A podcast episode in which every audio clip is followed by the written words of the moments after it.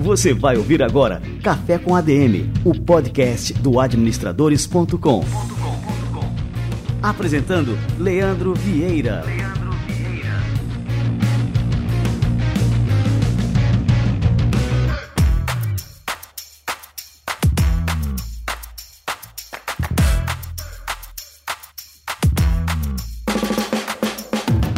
Fala galera, está no ar mais um Café com a DM, a sua dose de cafeína nos negócios. Estamos começando o nosso episódio número 173. E o nosso episódio de hoje está simplesmente animal. A gente vai receber aqui o Robledo Ribeiro, que foi CEO e fundador da HostGator no Brasil. Ele vai contar a história de vida dele, que é super interessante. O cara, recém-casado, com 23 anos, foi para os Estados Unidos, trabalhou como assistente de serviços gerais, depois foi trabalhar numa startup chamada HostGator, que se transformou numa gigante. E aí você vai saber os detalhes dessa história daqui a pouquinho com o Robledo Ribeiro. Muito bem, galera, vamos dar sequência por aqui. Tem alguns recados importantíssimos para passar. O primeiro deles para você seguir a gente no Spotify. Spotify é o melhor aplicativo de música e também está se transformando no melhor aplicativo de podcasts. Busca lá por Café com ADM e passa a seguir a gente por lá para não perder nada, nada do que acontece por aqui. O carnaval acabou e a ressaca é pior para quem foi vítima de roubo, furto ou extravio de documentos. Se você perdeu seu RG ou CPF, saiba que as consequências podem ser mais complicadas do que a correria para tirar a segunda via. Criminosos podem usar seus dados para emitir documentos falsos, solicitar cartões de crédito e pedir empréstimos em seu nome. Olha só que bronca. Tudo isso pode ser fatal para sua reputação enquanto consumidor e é mais comum do que se imagina. Por isso, a melhor alternativa é se preparar. O Serasa Consumidor conta com um serviço de monitoramento chamado Serasa Antifraude, que ajuda o cidadão a rastrear o uso que é feito dos seus documentos. Se alguém abrir uma conta ou pedir financiamento em seu nome, por exemplo, o serviço emite um alerta e você consegue adotar as providências necessárias antes que seu nome fique sujo. Para os ouvintes do Café com a DM, o Serasa Consumidor está com uma oferta única. O plano anual do Serasa Antifraude está com 30% de desconto. Para ter acesso à oferta, basta usar o cupom AP CP30OFF. Anota aí, AP CP30OFF ou acessar por meio do link que está na descrição deste episódio. Para mais informações sobre como proteger seus documentos, siga o Serasa Consumidor nas redes sociais. É isso aí, é melhor prevenir do que remediar. E por falar em prevenir.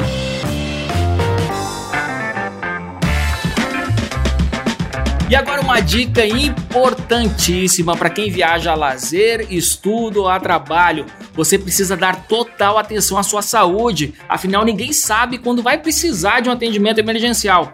Quando a gente está longe de casa, uma eventualidade pode se tornar um imenso transtorno. Eu estou falando aqui de carteirinha, já passei por isso, sei do que eu estou falando, então me escuta aí. Seguinte, o assistente de viagem é um serviço sob medida para você. Trata-se de um seguro viagem com assistência 24 horas, incluindo assistência médica, hospitalar, farmacêutica, odontológica, repatriação, seguro bagagem e muito mais. A cobertura vale para viagens a qualquer lugar do planeta. E o melhor é que o assistente de viagem garante os menores preços do mercado. Portanto, é um serviço acessível para qualquer viajante. Viaje com muito mais segurança e tranquilidade a partir de hoje. Acesse agora o site assistentedeviagem.com.br e faça uma simulação gratuita do seu seguro viagem.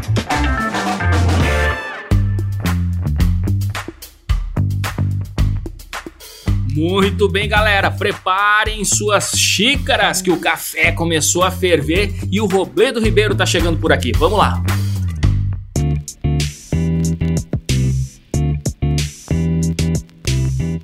Robledo Ribeiro foi fundador e CEO da HostGator Brasil e é líder de negócio na América Latina e Europa da Endurance International Group. Ele é natural de Goiânia, se formou em Ciências da Computação e foi morar nos Estados Unidos em 2003, com apenas 23 anos de idade e recém-casado para buscar novas experiências. Ele trabalhou como auxiliar de serviços gerais até chegar a HostGator por meio de um anúncio na internet. Robledo foi o décimo funcionário da empresa, que à época era apenas uma startup. Com quase 30 anos, Robledo era o mais experiente da equipe e logo se tornou uma pessoa de confiança. Aos poucos começou a amadurecer a ideia de trazer a HostGator para o Brasil e se tornou um empreendedor à frente da operação local inaugurada em 2007. Em 2015, após a venda da HostGator, Robledo se tornou executivo encarregado das operações na Europa e América Latina da Endurance International Group. Robledo Ribeiro, seja muito bem-vindo ao nosso Café com a DM. Leandro, muito obrigado. Um prazer enorme estar aqui contigo e podemos conversar um pouco. Que legal. É, Robledo, eu caprichei aqui na introdução para dar um pano de fundo aqui para o nosso café de hoje. É, a sua trajetória é incrível, mas eu queria saber de você, né? Detalhes, como é que foi essa decisão de sair do Brasil, recém-casado, com um CNPJ no nome para tentar uma carreira nos Estados Unidos. Gostaria que você contasse aqui para o nosso ouvinte essa história, né? Por que, que você saiu do país? Quais foram os maiores obstáculos para se construir uma vida nos Estados Unidos e como foi chegar até a HostGator? Bacana pergunta. A gente acha muitas vezes que os caminhos são retos, né? Leandro, mas nada nunca é reto.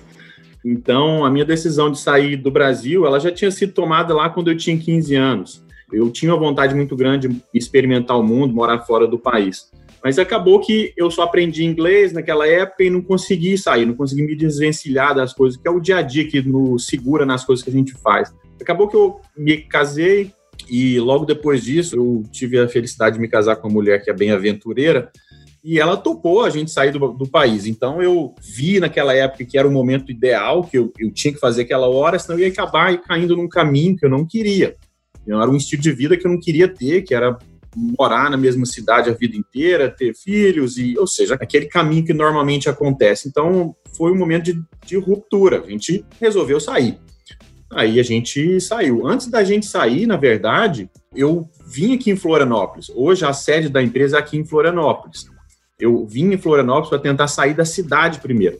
Passei uma semana aqui procurando emprego e não consegui emprego nenhum.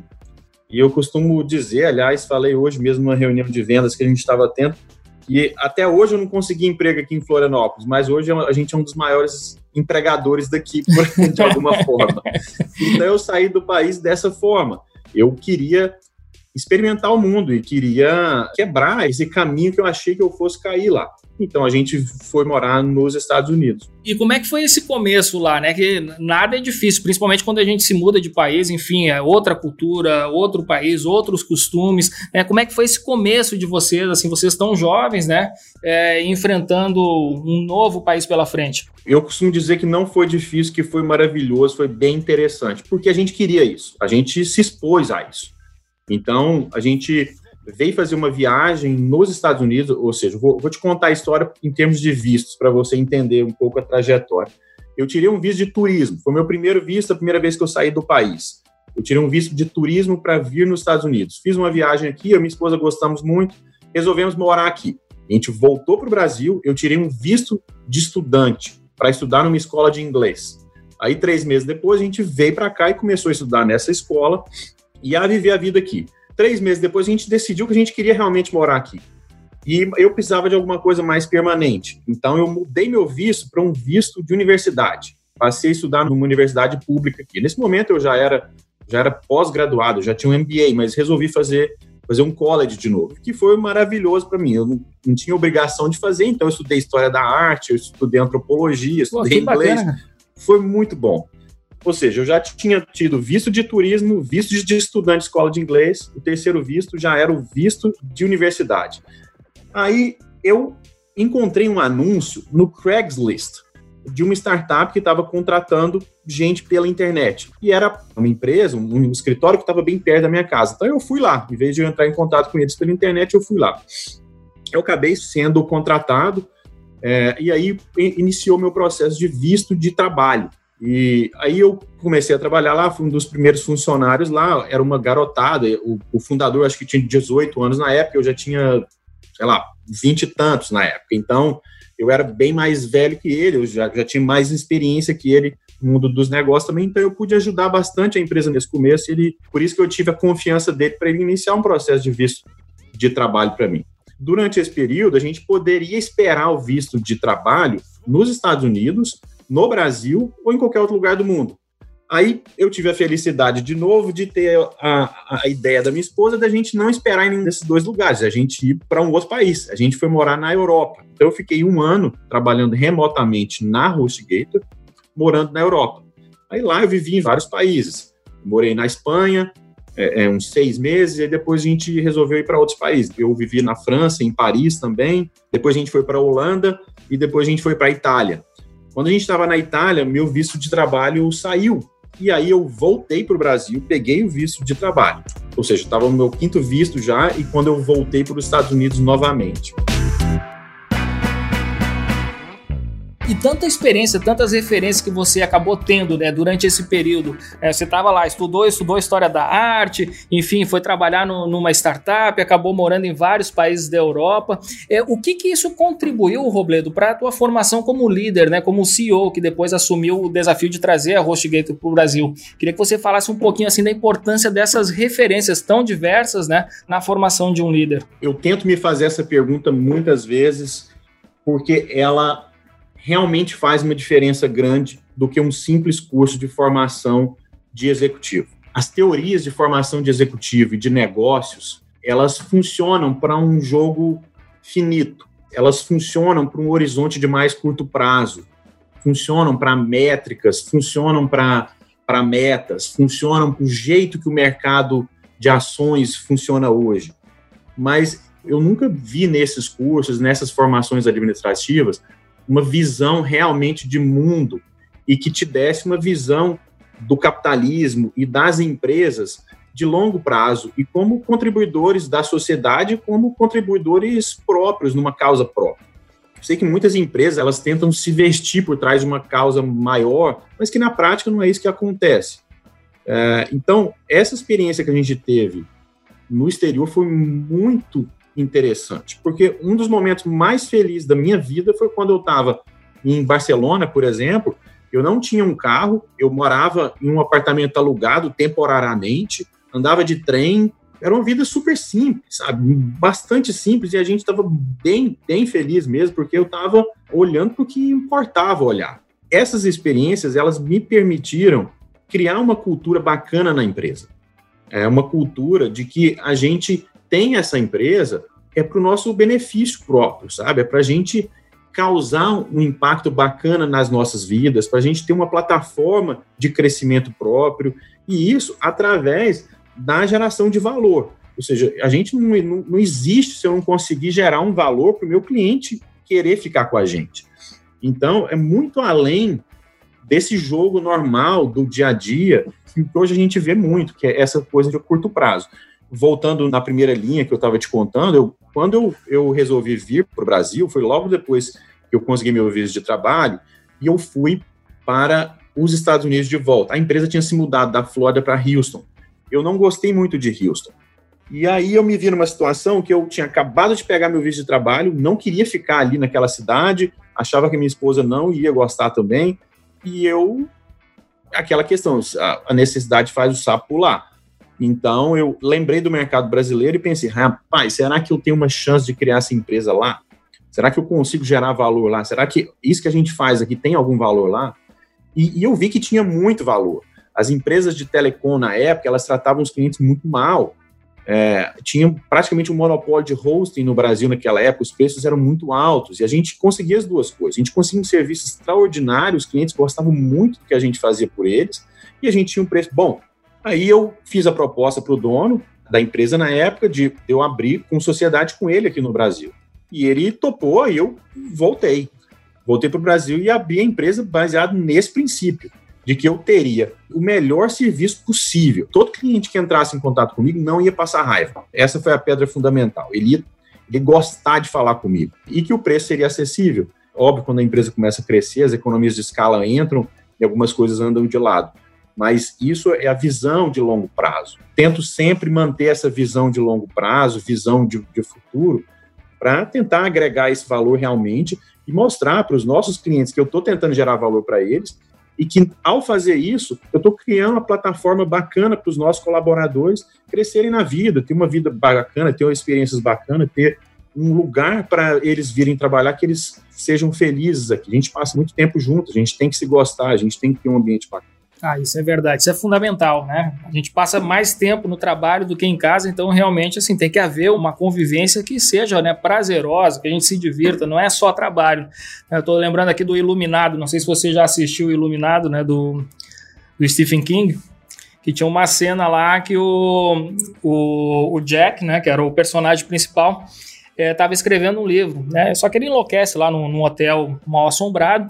E aí a esposa dele vai ver lá, já tinha umas 500 páginas escritas, né? Só com uma frase. Né? Só trabalho sem diversão faz de Jack um bobão.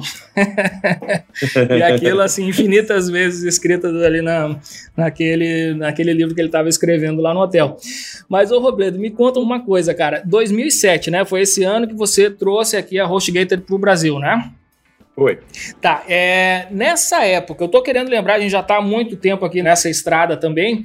Aí eu lembro que, sei lá, quem eram os players no Brasil, local web, tinha algumas, né, algumas empresas menores, né, de hospedagem, algumas locais mesmo.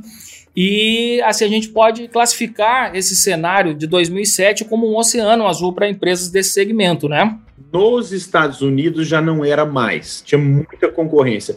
No Brasil era principalmente pelas oportunidades de diferenciação. Ou seja, a local web ela já tinha um produto bacana, ela já tinha clientela, já tinha uma marca muito forte na época. Mas eu percebi claramente que as economias de escala dela já estavam entrando em jogo e eles precisavam economizar dinheiro no suporte, eles já estão otimizando muitas coisas. E quando eu, eu vim para o Brasil, eu criei algumas coisas que eu tenho muito orgulho de ter feito.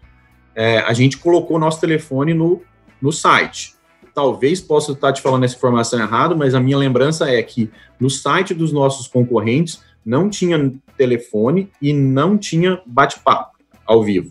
Só tinha contato que os clientes podiam ter com essas empresas era através de tickets, de e-mails, eles tinham que enviar e-mails. Aí a gente colocou um bate-papo ao vivo no site, que era eu que atendia, e eu coloquei meu telefone celular no site, para as pessoas falarem comigo. Isso deu uma diferença muito grande, porque algumas pessoas na verdade, a maioria, elas querem falar com alguém, elas querem ter um contato mais próximo. E a gente, naquela época, percebeu claramente esse espaço e a gente conseguiu um poder de boca a boca muito grande com isso, porque eu tentava atender realmente todo mundo. É, via bate-papo, via telefone, que precisava e tentava resolver o máximo de problema possível que eu conseguia. Então, em determinados momentos, era fora do meu escopo, eu não podia às vezes, construir um site para a pessoa, ajudar a editar um site, ajudar a editar código, mas eu tinha o tempo, tinha de disponibilidade, fazia. Então, a gente cresceu com essa cultura de ir além, de fazer mais pelo nosso cliente e tentar realmente ajudar ele a ter sucesso, não só o sucesso técnico, mas o sucesso comercial dele. Isso foi muito importante no começo. Quando a empresa começou a crescer um pouco e eu comecei a contratar pessoas para fazer o suporte no meu lugar, teve um outro momento muito importante. Eu comecei a me descolar do suporte e eu comecei a perder o contato com esses clientes que às vezes estavam infelizes com alguma coisa. Então eu criei um departamento de ouvidoria. Eu coloquei meu e-mail no site e falei: se você tem algum problema com suporte, entre em contato comigo. Eu conseguia ter um atalho ali para saber realmente o que estava acontecendo. Cara, que fantástico. Você falando aqui está dando uma aula de administração para todos os nossos ouvintes, né? Uma aula prática, né? Realmente você é, esse exemplo do líder, o líder pegar junto ali da operação, é, chegar junto do cliente, isso faz toda a diferença, né? E dá para o líder uma visão é, do negócio que seria impossível, impossível dele ter se ele estivesse isolado lá na sua sala, né? Sem querer conversar com as pessoas, que isso é uma coisa muito comum e parece que as empresas estão indo cada vez mais nessa linha, né? É atendimento por robô, hoje em dia, até, né, você joga o cliente por uma, uma fila interminável ali de tickets, né? De espera, enfim, e, e acredito que isso aí foi fundamental aí para o crescimento da HostGator no Brasil, né? Eu concordo demais contigo e eu sou muito grato pelo período que eu passei no bate-papo. Eu passei dois anos trabalhando no bate-papo direto com, com o cliente, eu trabalhava 10 horas por dia no turno da madrugada lá nos, nos Estados Unidos, no, no, mundo onde é que eu estava. É, e, e, esse período foi um período bem difícil, mas foi um período que eu coletei tanta informação, foi uma um riqueza de informações que eu colhi nessa época. Eu conversava com 300 pessoas diferentes por dia, então eu entendi de verdade o cliente, eu entendi de verdade as necessidades, e eu não tenho dúvida que isso contribui até hoje para decisões estratégicas que a gente toma, e foi muito importante na construção da empresa e é até hoje. Eu vou além, é, é importante até no desenvolvimento do grupo internacionalmente falando. Eu falo muito, eu sou uma voz muito ativa da necessidade do cliente, do valor que a gente tem que gerar, da gente tentar realmente fugir desse jogo de curto prazo e pensar no motivo de existência daquela empresa. porque o lucro e as vendas, isso são consequências do, do que você faz. A gente tem que olhar realmente para o que a empresa se propõe a fazer, por que ela existe. Aí o resto é consequência.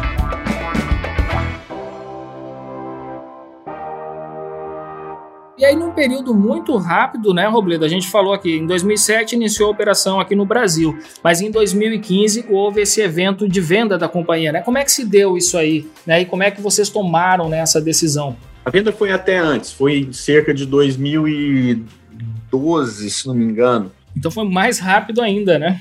Foi uma venda que não foi totalmente decisão minha, porque como eu tinha um sócio que ele era o dono da Rochigueira americana e ele resolveu vender Rochigueira americana. Então a minha venda ela foi mais uma venda colateral com essa outra venda. Não era o momento ideal para mim como empreendedor sair. Foi uma saída, um estágio muito antecipado.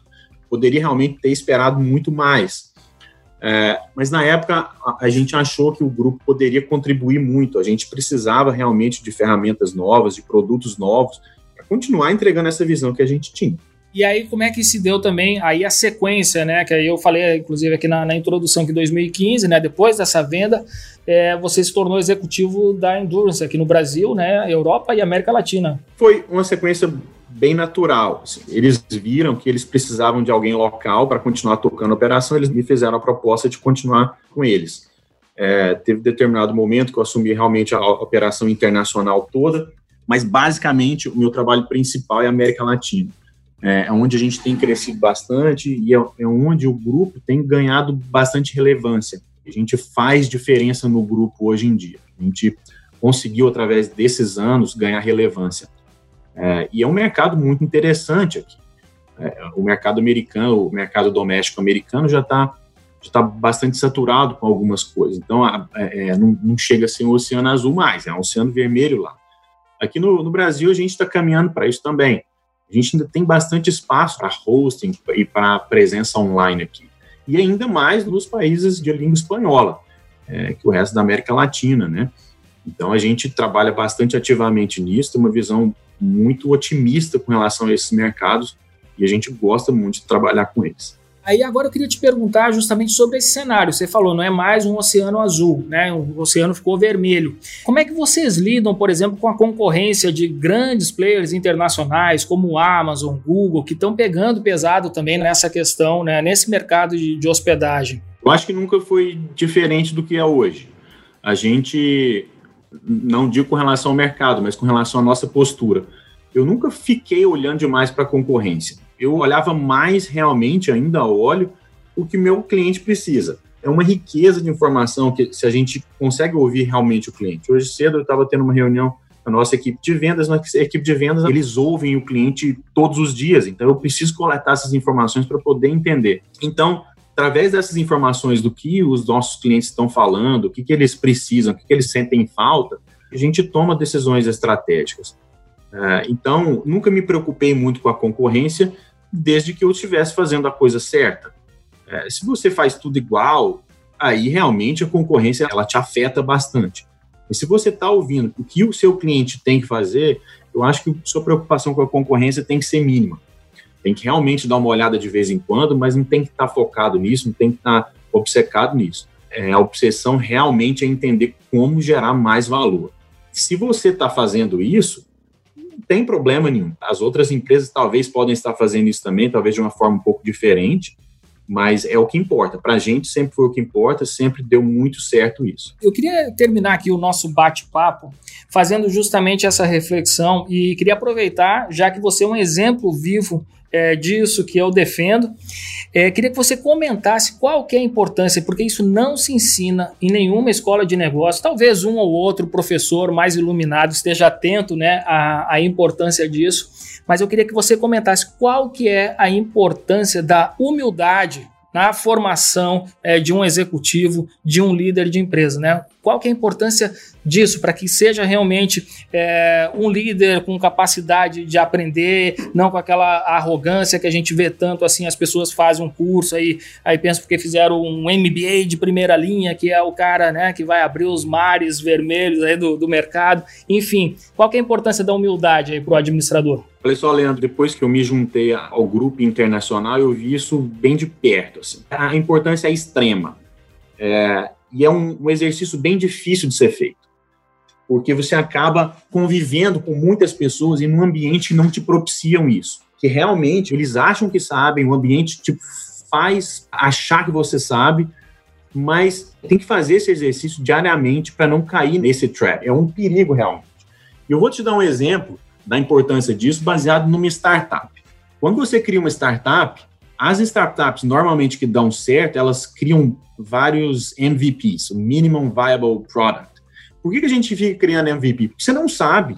Você cria um produto inicial para jogar no mercado que você acha que funciona. Você joga lá, ele não funciona, ou ele funciona um pedaço, ou ele funciona quebrado. Aí você traz de volta, arruma, manda para lá de novo. E fica fazendo essas interações até você ter um produto que realmente o cliente e o mercado aceita. Isso, para mim, é o extremo grau de humildade e que tem que ser traduzido para o meu trabalho como empreendedor interno e externo. Ou seja, eu não posso assumir que eu sei o que está acontecendo dentro da empresa ou com o mercado sem, obviamente, olhar, entender e ouvir. Isso aí ajuda demais. E muitos erros corporativos muito grandes hoje em dia são causados por conta disso. A gente assume muitas vezes, pela experiência, você já sabe aquilo, ah, não, isso aqui eu já sei assim. Você assume que você está certo. Hoje em dia, eu percebo um movimento muito claro disso que, que tem vindo através das startups, de não assumir as coisas assim. A gente tem que testar. A gente acha que é assim, vai lá e testa. Testou, deu certo? Ué, era assim. Então vamos double down nisso, vamos dar um próximo, um próximo passo. Não é, volta para trás, vamos fazer uma nova tese e testar outra vez. Não preciso nem te falar que a importância é extrema e que a gente vê essa importância na prática, no dia a dia das startups hoje. E, ô Roberto, você queria deixar mais alguma mensagem aqui para o ouvinte do Café com a DM? Eu vou deixar a mesma mensagem que eu deixei de Natal para os nossos colaboradores aqui. Muitas vezes a empresa fica falando de números do Natal, tal, como é que foi esse ano, como é que não foi. É, e a mensagem que eu deixei nesse ano passado foi o seguinte: a nossa vida é muito maior do que o que a gente faz no dia a dia. Eu gosto muito de falar sobre isso porque eu construí essa empresa não foi porque eu queria ter uma empresa, não foi porque eu queria ter dinheiro, não foi porque eu queria vender, foi porque eu queria viver. E através da minha iniciativa de sair pelo mundo e tentar uma coisa, tentar outra, tentar outra, eu acabei aqui. É, então, a, a minha mensagem é o seguinte: cultivem e deem valor nos relacionamentos. E no nosso dia a dia, o que acontece realmente todo dia é a vida. Não deixa esperar, não espera nada, não, não espera para ser feliz depois. A nossa vida é isso aqui que acontece hoje, amanhã e depois, e a gente tem que dar valor para as coisas certas. E, e, é muito bacana quando a gente percebe que o que a gente precisa está ali na nossa frente e a gente não precisa esperar nada, conquistar nada para ser feliz. E acontece normalmente contraintuitivamente. Quando você sente isso e percebe isso, você acaba conquistando as coisas que você queria. Muito bom, Robledo Ribeiro. Ô, Robledo, deixa eu só te fazer mais uma pergunta. Você produz conteúdo em redes sociais, Instagram, LinkedIn, para a turma poder te acompanhar? Eu nunca fui no passado muito forte nisso, mas eu percebi recentemente que é bem bacana fazer isso. Então, sim, eu tô, no, eu tô no LinkedIn e lá a gente tem criado conteúdo recentemente e tem sido tão bacana que a gente vai, já conversei com a nossa equipe de marketing para a gente fazer mais isso, para eles me ajudarem a abrir outros canais. Mas a recepção que eu tenho tido no LinkedIn tem sido excepcional, tem sido muito bacana. Muito bom, então é só procurar lá por Robledo Ribeiro, acha de primeira, passar a seguir esse cara, porque a gente precisa de líderes como você, viu, Robledo? Com essas características, ensinando uma lição, é, lições realmente né, extraídas da experiência, e isso que eu falei é muito marcante assim na, na sua personalidade. É um, um líder realmente é, humilde, né, que está dedicado ali ao seu cliente, pegando junto com a sua equipe, e a gente precisa é, de mais líderes assim para que sirvam como exemplo, né, como referência a todo mundo aí que está nessa jornada de aprendizado e crescimento, é, que são os ouvintes do Café com a DM. Digo mesmo do seu podcast. É um prazer enorme estar aqui contigo. Parabéns pela iniciativa. A gente precisa de mais pessoas fazendo como você faz. Parabéns. Sou seu admirador. Valeu demais, Robledo. Um grande abraço, cara. Até a próxima. Abraço para ti.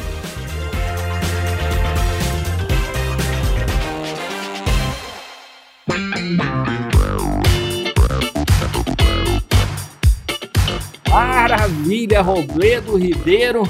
Que bate-papo fantástico que a gente teve por aqui, que exemplo de empreendedorismo, que exemplo de liderança. A gente precisa de mais pessoas assim.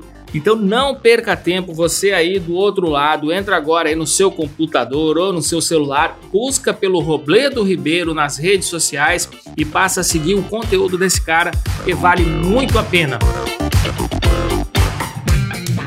Por falar em empreendedorismo, tem um recado super importante aqui para todos vocês empreendedores, especialmente aqueles da região Nordeste. Se liga aí.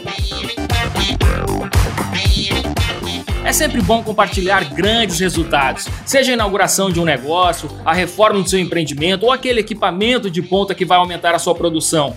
Agora vai ser a sua vez. Com o FNE, o Fundo Constitucional de Financiamento do Nordeste, o Banco do Nordeste vai te ajudar a implantar, expandir, modernizar e inovar. Confira algumas vantagens para empresas do Nordeste, Norte de Minas Gerais e Espírito Santo. Crédito para investimento ou capital de giro com a menor taxa de juros do mercado, além dos maiores prazos. É isso que o Banco do Nordeste quer compartilhar com você: novas oportunidades. Curtiu? Então acesse bancodonordeste.gov.br barra oportunidades ou vá até a agência mais próxima de você. Vem e compartilhe grandes resultados. Banco do Nordeste, Governo Federal, compartilhando novas oportunidades para você alcançar grandes resultados. Show de bola, galera! Este foi o nosso Café com a DM de número 173. Como você já sabe, a gente não para por aqui, sempre em busca dos melhores conteúdos, das melhores entrevistas para poder contribuir com você nos seus resultados, na sua carreira, nos seus negócios. Então continue acompanhando a gente por aqui. Lembre-se de abrir aí o Spotify, buscar pelo Café com a DM, seguir a gente por lá porque na semana que vem a gente tem mais cafeína por aqui, beleza, galera? Então até a próxima semana e mais um episódio do Café com a DM, a sua dose de cafeína nos negócios. Até lá.